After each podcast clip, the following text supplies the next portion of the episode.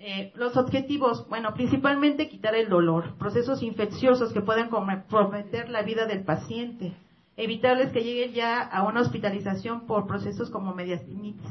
Aquí nosotros tratamos de restablecer por medio de tratamientos lo que es la salud bucal para integrar lo que es el aparato estomacognático y asimismo darle un mejor proceso a, lo que es la masticación y la deglución.